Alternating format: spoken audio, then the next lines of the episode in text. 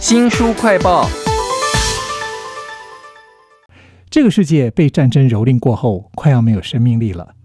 小岛漂浮在大海上，没有立足之地，海里面全部都是塑胶垃圾。我们要吃的东西，全部都要靠人工温室来繁殖，而剩下的人类们还在顽强的求生存。为您介绍一套漫画《浮游之岛》，请到了编剧李尚桥。尚桥你好，你好。怎么样利用剧情和漫画，可以安排出一种末世的感觉呢？我在漫画里头看到一个桥段啊，有一个原住民他跳到海里头，结果全身都被塑胶给割伤了，好绝望哦。还有哪一些末世的剧情安排呢？哎，是那呃，其实《浮游之岛》它是描述的是灾难过后，就是关于食物的这个追求如何改变了人类的生活的样貌。那所以，其实我们日常生活中，过去我们把它习以为常的这些很细微的部分，突然之间变成是一件很难取得的事情，就包含像是蜜蜂啦，或者是说种子啦这些。那其实我觉得也刚刚好，就是二零二零年也是一个 COVID nineteen，就是席卷全球。其实光是呼吸这件事情。就让大家觉得就是非常的珍贵的一件事，所以就是这种日常生活被扰动的这件事情，是我们去想要营造出的这种末日感。是上桥其实，在编剧的时候还加入了很多的桥段，我觉得非常有趣。例如说，他们吃的东西里头不只是那种高经济、高蛋白质的植物，还有很多是昆虫也来吃。是是，对对对对，昆虫经济最近也开始，大家开始讨论未来我们可能要吃昆虫这件事情。其实还有一段桥段是我看了很多铺陈哦，就是个女的为什么要花大钱去偷渡，到最后才看到她把头发放了下来以后，原来她偷渡的不是宝物，是种子啊，是是从各地来的种子。我觉得真的非常有趣，是一个很丰富的故事。讲的是一个末日啊，但是这一套其实是一个动画的前传，叫《浮游之岛》，是一个漫画哦。那我看它大概有三段故事哈。我们刚刚讲的那个偷渡女子，我觉得很有趣。另外还有就是他们要去取那个蜜蜂，哇，也是费尽心机，回来只是为了要让植物可以继续的繁衍下去。但我觉得很有趣的是，中间你们还有一些贯穿在三段故事里头的，例如有一个大家只要听到他的吉他的歌声，就会停下来所有的事情的汤马斯。我猜这三段故事里头，他们都有。一些困难要克服，能不能为我们举个例子呢？好，呃，其实《浮游之岛》它不是去讲一个个人英雄的故事啊，就是每个人他都是他自己的故事里面的主角，所以我们是透过呃不同人物、不同角色的视野去。补足这个完整的世界观，其实像是汤马斯吟唱的这个歌者，他是一个呃海上的难民，漂流到了一个就是戒备森严的一个城市里面，怀着思乡的心情在歌唱。那其实很多的里面的很多的角色几乎都是这样子的状态，他们都有自己很艰困的背景，可是每个人也在这个很破碎的世界里面非常努力的在奋斗。其实连这个书名《浮游之岛》这个岛都很特别，它好像有生命力一样。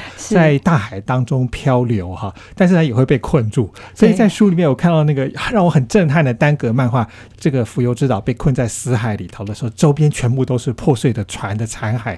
哦，还有很多单格的画面，或者是您的编剧都非常的精彩。能不能我们讲讲有哪一些是你自己的构想呢？哎，其实我觉得是呃，编剧跟漫画家有点像是在跳探狗一样，就一来一往的把这个世界观给补足。那就是一开始，当然编剧他必须要做很多的填调，然后他又连接了台湾的南岛的部分，那又连接了很多我们国际上面现在讨论热度非常高的，像是气候变迁啦，或者说难民等等的这些议题在里面。那我觉得长青他是非常厉害的，是用了非常写实的笔法，把虚构的世界里。面用一个感觉好像你真实可以看到它是存在的这样子的手法去呈现出来，比如说像是呃红土城的部分好了，它是我们去想象说呃未来世界就是海平面上升，然后呃整个世界变成是有非常多的岛屿。然后他们自己形成了一个城市的状态去生存。呃，其实长青我们也讨论过，就是说，在一个这个末日的时代，是不是有可能它会是一个集权统治的情况？那所以呃，在设计里面，其实长青就是大概包含了一些，就比如说我们戒严时期会看到一些，就是保家卫国啊，就是那种大字啊，就会看到在这些大字在里面。然后可是大字之外呢，你会看到就是很五彩缤纷的，就是呃招牌啊等等这些。所以你会看到，就是说，光是那个视觉上面，你就会看到好像是一个政权的转移等等，就是很多的这些细节。其实你们放了很多的创意哈。是我看到那个红土城的时候，我马上想到是说它是怎么构筑的，结构怎么样，他们人是怎么样在里面生活的啊。其实这是一套台湾本土动画的漫画的前传，是叫做《浮游之岛》。你刚刚有讲到几个字眼，例如说原住民或南岛，对我马上就耳朵竖起来，我很很想知道说你们在里面怎么样加那个元素。那我看到在浮游之岛岛上就有一个仪式，就是一团火，然后一个女孩子坐在中间。对，那其实呃，浮游之岛呃一开始我们去想象一个搭乘着一个漂流岛在航海上航行的民族，我们一开始其实想到的是维京人。那因为其实台湾被定义为是南岛文化的就是起源地，也可以说它是个母岛。那可是我们身为母岛，可是好像我们对于岛屿或对于海洋就是有点陌生，所以我们就辗转的呃，就是找到了阿美族的吉吉盖瓦塞的技师的这个部分。那吉盖瓦塞技师在阿美族文化里面，他是跟天地还有部族之间的一个沟通者。那他们的这个祭祀里面就包含了整个岛屿的的历史啦、舞蹈啊、诗歌，然后很精致的饮食文化等等这些。那我们就把这个部分就融入进去。难怪在这个浮游之岛这段仪式里头，我看到这个女孩子，她好像既不能看。也不能够听，她一直用感受的方式跟外界沟通哈。对，还有就是在旁边站的一个未来的头目，是一个男孩子，非常挺拔。他身上配挂的是那个猪牙的玉石的吊饰，是是是，都好有那个台湾的味道啊。对，它其实是我们呃融入了泛太平洋岛族的这些文化特色在里面。是，对，包含可能复活节岛啦，或者说夏威夷的原住民啊等等这些。其实这个女孩子到后来就会开始发挥她的能力了，因为她的感受力可以带浮游之岛。突破一些困境。那我在看到这个浮游之岛在想办法脱困的同时啊，在天上刚好飞过了另外一个故事的另外一个女主角，他们是要去取蜜蜂的，然后要碰到那个空贼啊。其实我觉得好像你们书里面全部讲的都是女性在奋斗，那男性都不见了 呀，也没有，其实就是男性的奋斗也是非常的努力。对，但是其实我们是特别想要提到，就是说过去在末日题材里面去观察到的一个现象，就是说好像比如说我自己会最在意，就是在一个世界崩解的情况下，我的生理期要怎么处理，或者说我不小心怀孕了，或者我要怎么避孕这件事情，在一个连现在这科技这么发达的时代，都会让让人很紧张的事情。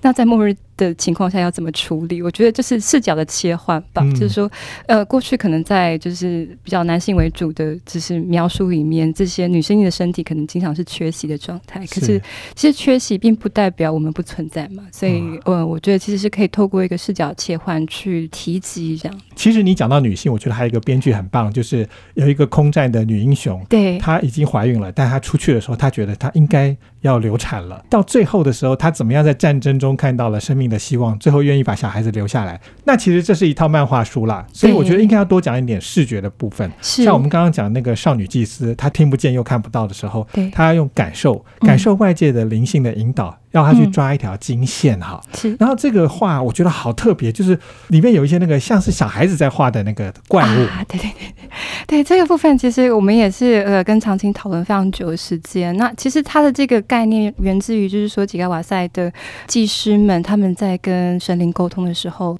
神灵如果有回答他们的请求的话，会从天上就是降下一条镜线。可是有的时候，他如果要考验你，他就可能降下很多条。